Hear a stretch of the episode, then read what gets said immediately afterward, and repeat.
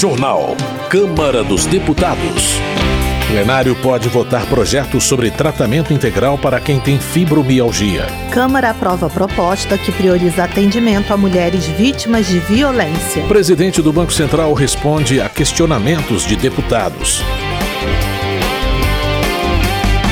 Boa noite. O presidente do Banco Central compareceu à reunião na Comissão de Fiscalização Financeira e Controle.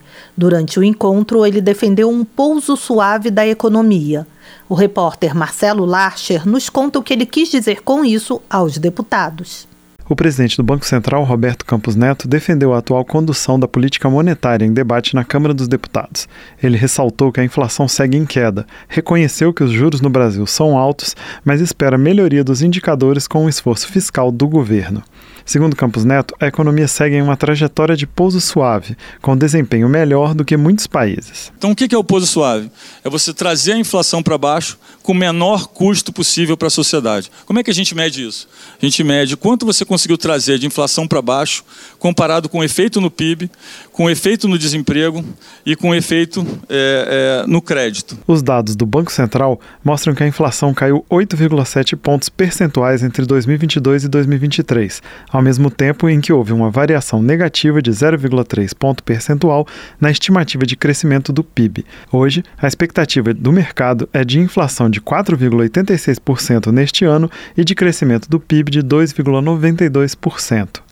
Em sua última reunião, o Comitê de Política Monetária, o Copom, do Banco Central, reduziu a taxa básica de juros, a Selic, em meio ponto percentual, para 12,75% em valores nominais, uma das mais altas do mundo. O colegiado decidiu, por unanimidade, que mais adiante poderá haver novos cortes de meio ponto. Mas quando a gente pega as taxas de juros nominais no Brasil e compara diversos períodos, a gente vê que o período 19 a 23, na média, ele é o menor período de menor juros né, da história recente. Essa média foi de 7,6% ao ano, contra cerca de 19% entre 1999 e 2006 e 11% entre 2007 e 2018. Além da política monetária, o presidente do Banco Central foi convidado pela Comissão de Finanças e Tributação da Câmara para explicar um erro no fluxo cambial de cerca de 14,5 bilhões de reais entre outubro de 2021 e dezembro de 2022. Corrigido o erro, o mercado de câmbio passou a ser deficitário. Ao responder os questionamentos do deputado Lindbergh Faria, do PT do Rio de Janeiro, Campos Neto disse que houve uma falha operacional, que já foi saneada. Ele minimizou o caso, afirmando que a diferença equivalia a 0,4% de todo o mercado de câmbio e informou que o Tribunal de Contas da União já deu aval àquelas estatísticas. Durante o debate, Lindbergh Farias também criticou avaliações do Banco Central sobre temas fiscais. Aqui o Banco Central quer dar uma de tutor, de censor. Eles querem ditar é uma interferência completa na política econômica do governo. Mas o presidente do Banco Central rebateu as críticas, dizendo que a autoridade monetária sempre falou sobre temas fiscais nas atas do Copom, e isso não é uma novidade. Em defesa do presidente Campos Neto, o deputado Evair Vieira de Mello, do PP do Espírito Santo, um dos vice-líderes da oposição ao governo Lula, disse que a avaliação externa da atuação do Banco Central tem sido positiva. Pelos indicadores, possivelmente, eu acho que acompanhando os bancos centrais do mundo todo aí, o Banco Central brasileiro deve ser eleito o melhor Banco Central do mundo novamente no ano de 23 repetindo um case de sucesso. Isso, eleição entre os presidentes do Banco Central. Em 2020 e 2022, Campos Neto ganhou prêmios pela atuação na pandemia e o Banco Central, em 2023, pela gestão das reservas. Da Rádio Câmara de Brasília, com informações de Ralph Machado, Marcelo Larcher. Florentino Neto, do PT do Piauí, afirma que não é contra a autonomia do Banco Central, mas defende a necessidade de mudanças na lei complementar que trata do assunto. Segundo Florentino Neto, é preciso criar mais mecanismos de prestação de contas do Banco Central à sociedade. O deputado também destaca que o Brasil tem uma das taxas de juros mais altas do mundo, o que, segundo ele, só beneficia o setor financeiro. Economia. Helder Salomão, do PT do Espírito Santo, comemora a criação de mais de um milhão de empregos e a abertura de 2 milhões e 700 mil novas empresas em 2023, segundo dados do Ministério do Desenvolvimento, Indústria, Comércio e Serviços. Segundo Helder Salomão, o Brasil conta com mais de 21 milhões de empresas em funcionamento, sendo que 99% são micro e pequenas empresas, geradoras de mais de 70% dos empregos. Pompeu de Matos, do PDT do Rio Grande do Sul apresentou projeto que cria uma tabela progressiva de imposto de renda para produtores rurais. De acordo com o congressista, quem ganha até 5 mil reais mensais ficaria isento do pagamento e produtores com renda até 13 mil reais mensais pagariam 27,5% de imposto. Segundo Pompeu de Matos, o resultado da produção do campo varia conforme uma série de fatores e os custos e gastos do produtor devem ser levados em consideração para a base do cálculo do imposto de renda. Desenvolvimento Regional. Gerlen Diniz, do PP, assinala a grave falta de fornecimento de energia elétrica no estado do Acre.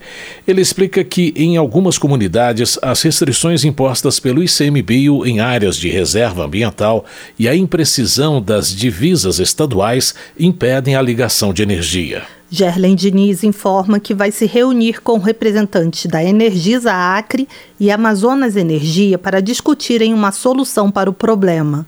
O parlamentar enfatiza que todos os cidadãos devem ter acesso ao fornecimento de energia elétrica em suas residências, independentemente de suas localizações geográficas. Preocupado com a situação do Rio Grande do Sul, Lucas Redecker, do PSDB, ressalta que já são 107 municípios fortemente atingidos pelos últimos temporais.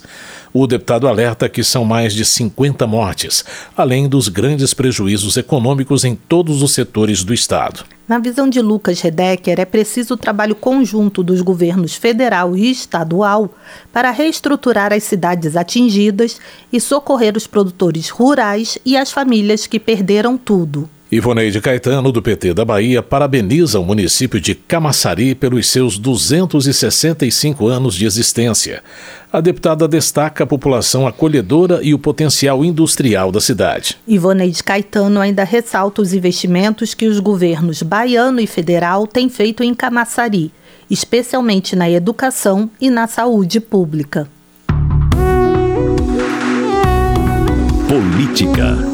E Andra Moura, do União de Sergipe, tomou posse no Parlamento do Mercosul, que reúne parlamentares do Brasil, Paraguai, Uruguai, Argentina e Bolívia. E Andra Moura informa que os parlamentares discutirão assuntos como a criação de um conselho para analisar os problemas climáticos e seus impactos nos setores produtivos da região a recomendação para estabelecer um protocolo de livre trânsito no Mercosul e a assinatura de um acordo de cooperação entre o Parlasul e a Organização Internacional para as Migrações. Luiz Couto, do PT de Alagoas, incentiva a participação dos correligionários do Partido dos Trabalhadores no processo extraordinário de eleições diretas 2023 para fortalecer o Partido dos Municípios. Luiz Couto ressalta que o PT desempenha um papel fundamental na construção de uma capital paraibana mais justa e sustentável por meio de políticas públicas.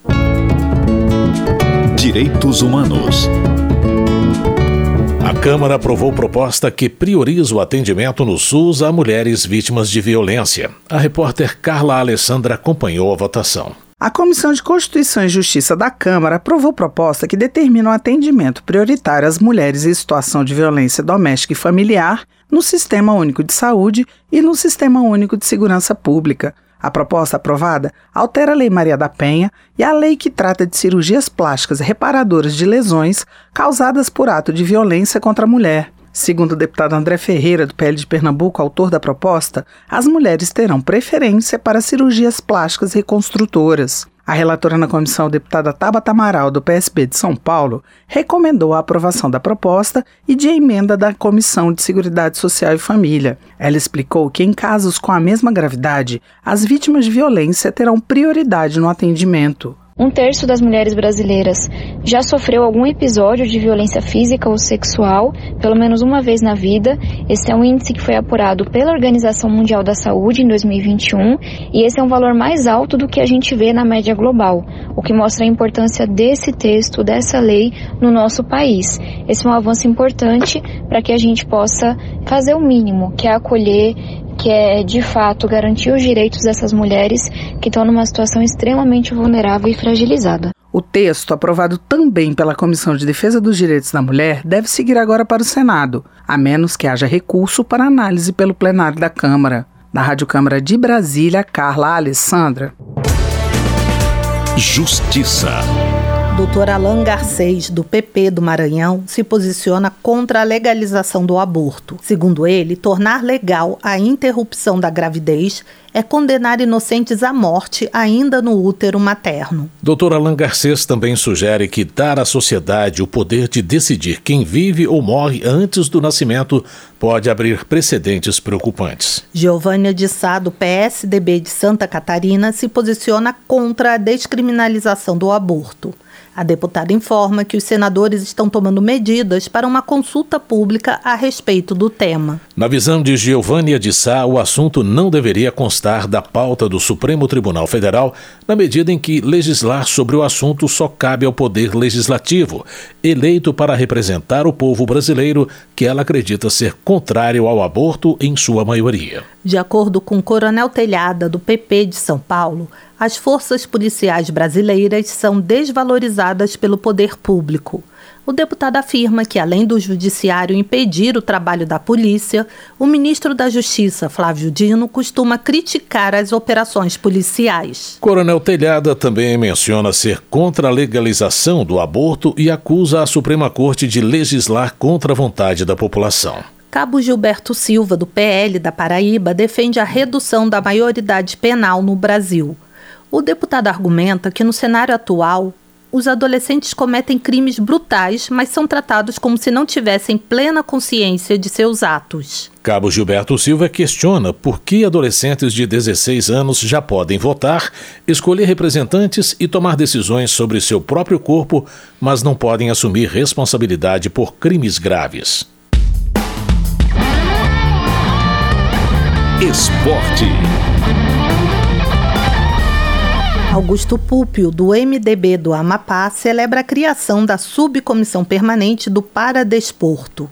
O deputado acredita que o Brasil tem grande potencial para se tornar líder no quadro de medalhas das Paralimpíadas. Augusto Púpio elogia o empenho dos paratletas brasileiros que, mesmo com pouco investimento, conseguem alcançar resultados satisfatórios nas competições internacionais. O parlamentar reforça que, desde 2008, o país se mantém consistentemente entre os dez primeiros colocados nas Paralimpíadas. Educação. Merlong Solano, do PT do Piauí, registra o lançamento do programa Escolas Conectadas, com investimento de mais de 8 bilhões de reais para disponibilizar internet de banda larga para todas as escolas públicas de educação básica. Merlong Solano destaca outras ações do governo Lula na educação, como o reajuste para a merenda escolar, a ampliação do programa Escolas em Tempo Integral, o reajuste das bolsas de mestrado e doutorado, a recomposição do orçamento das universidades e a retomada das obras de escolas paradas. Luiz Lima, do PL do Rio de Janeiro, expressa preocupação com a situação da educação básica no Brasil. O deputado afirma que, apesar do aumento dos investimentos, os resultados não melhoraram. Luiz Lima cita relatórios do PISA, Programa Internacional de Avaliação de Alunos, e do IDEB, Índice de Desenvolvimento da Educação Básica de 2015, que indicam que muitos alunos na faixa dos 15 anos têm dificuldades em matemática e compreensão de leitura. Professora Gorete, do PDT do Amapá, comemora a instauração da subcomissão especial para discutir a recomposição das aprendizagens no pós-pandemia. A deputada ressalta que o descaso com a educação nos últimos quatro anos e os 280 dias de escolas fechadas durante a pandemia provocaram grandes perdas. Professora Goretti alerta que, se nada for feito, serão necessários de 10 a 13 anos para o Brasil retornar ao patamar de ensino de 2019. A deputada ressalta a necessidade de investir em livros, tecnologia, capacitação de professores e programas de apoio psicossocial a estudantes e profissionais da educação. Osmar Terra, do MDB do Rio Grande do Sul, afirma que as crianças brasileiras perderam cerca de dois anos de aula durante a pandemia. Osmar Terra avalia que houve uma falta de ação de entidades e conselhos ligados à educação para evitar o fechamento das instituições de ensino. O deputado relata dados que mostram os danos causados pela interrupção do aprendizado das crianças, especialmente das mais pobres.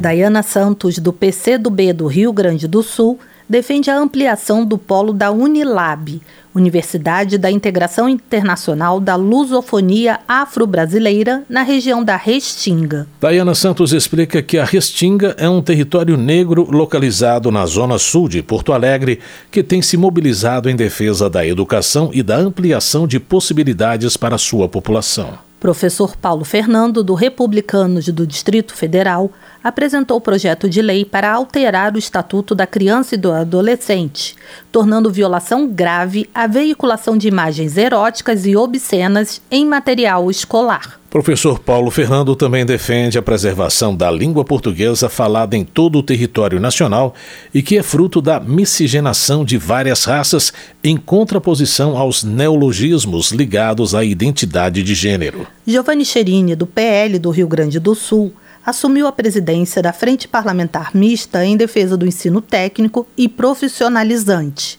O deputado ressalta que o ensino técnico tem um papel crucial na empregabilidade dos jovens, já que sete em cada dez formados nessa área conseguem emprego. Giovanni Cherini acrescenta que também é presidente da Frente Parlamentar Mista em defesa das práticas integrativas e complementares. O deputado explica que o objetivo do colegiado é promover práticas que evitem o surgimento de doenças. Saúde.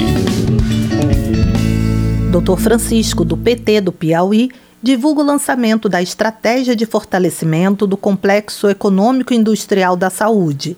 Segundo o parlamentar, o objetivo é fomentar a produção de insumos para o SUS, reduzindo a dependência brasileira de importados. Dr. Francisco explica que, num primeiro momento, doenças negligenciadas como chagas, tuberculose e hepatites virais serão priorizadas. Outras doenças crônicas também entrarão na lista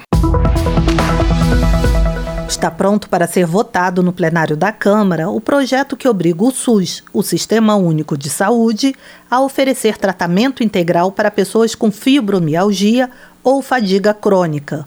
O repórter Marcelo Larcher tem os detalhes. A fibromialgia causa dor nos músculos e ossos, mas a pessoa também pode apresentar fadiga, distúrbios do sono, rigidez matinal e paralisia nas extremidades, entre outros sintomas. O projeto garante ao paciente atendimento multidisciplinar com médicos, psicólogos, nutricionistas e fisioterapeutas, além de assegurar o acesso a exames, assistência farmacêutica e outras terapias. A autora da proposta, a deputada Érica Cocai, do PT do Distrito Federal, defende não apenas o tratamento no SUS, mas também uma política pública voltada para quem tem fibromialgia. As pessoas com fibromialgia, elas têm uma dor, uma dor que vai da ponta do cabelo até a ponta do pé. Então é uma dor, uma dor crônica que leva a uma fadiga muito intensa.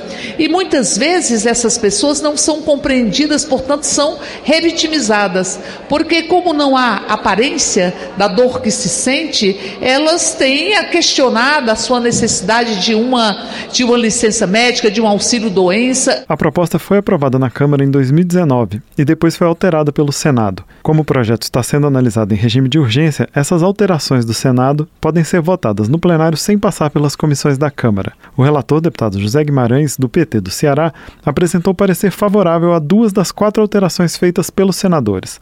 Uma delas inclui entre as pessoas beneficiadas pelo projeto aquelas que têm doenças parecidas com a fibromialgia. Outra prevê a divulgação de informações sobre a doença e maneiras de preveni-la. Outras duas alterações foram rejeitadas pelo relator por não apresentarem a fonte de recursos. Elas davam a quem tem fibromialgia direito de receber benefícios como aposentadoria por invalidez. Ainda não há data para a votação do projeto que obriga o Sistema Único de Saúde a oferecer tratamento para pessoas com fibromialgia ou fadiga crônica. Se a proposta for aprovada, segue para a sanção presidencial e já pode virar lei. Da Rádio Câmara de Brasília, com informações de Antônio Vital, Marcelo Larcher. Termina aqui o Jornal Câmara dos Deputados, com trabalhos técnicos de Everson Urani e apresentação de Mônica Tati e José Carlos Andrade.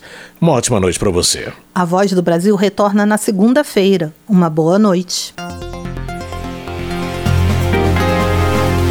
Você ouviu A Voz do Brasil. Boa noite.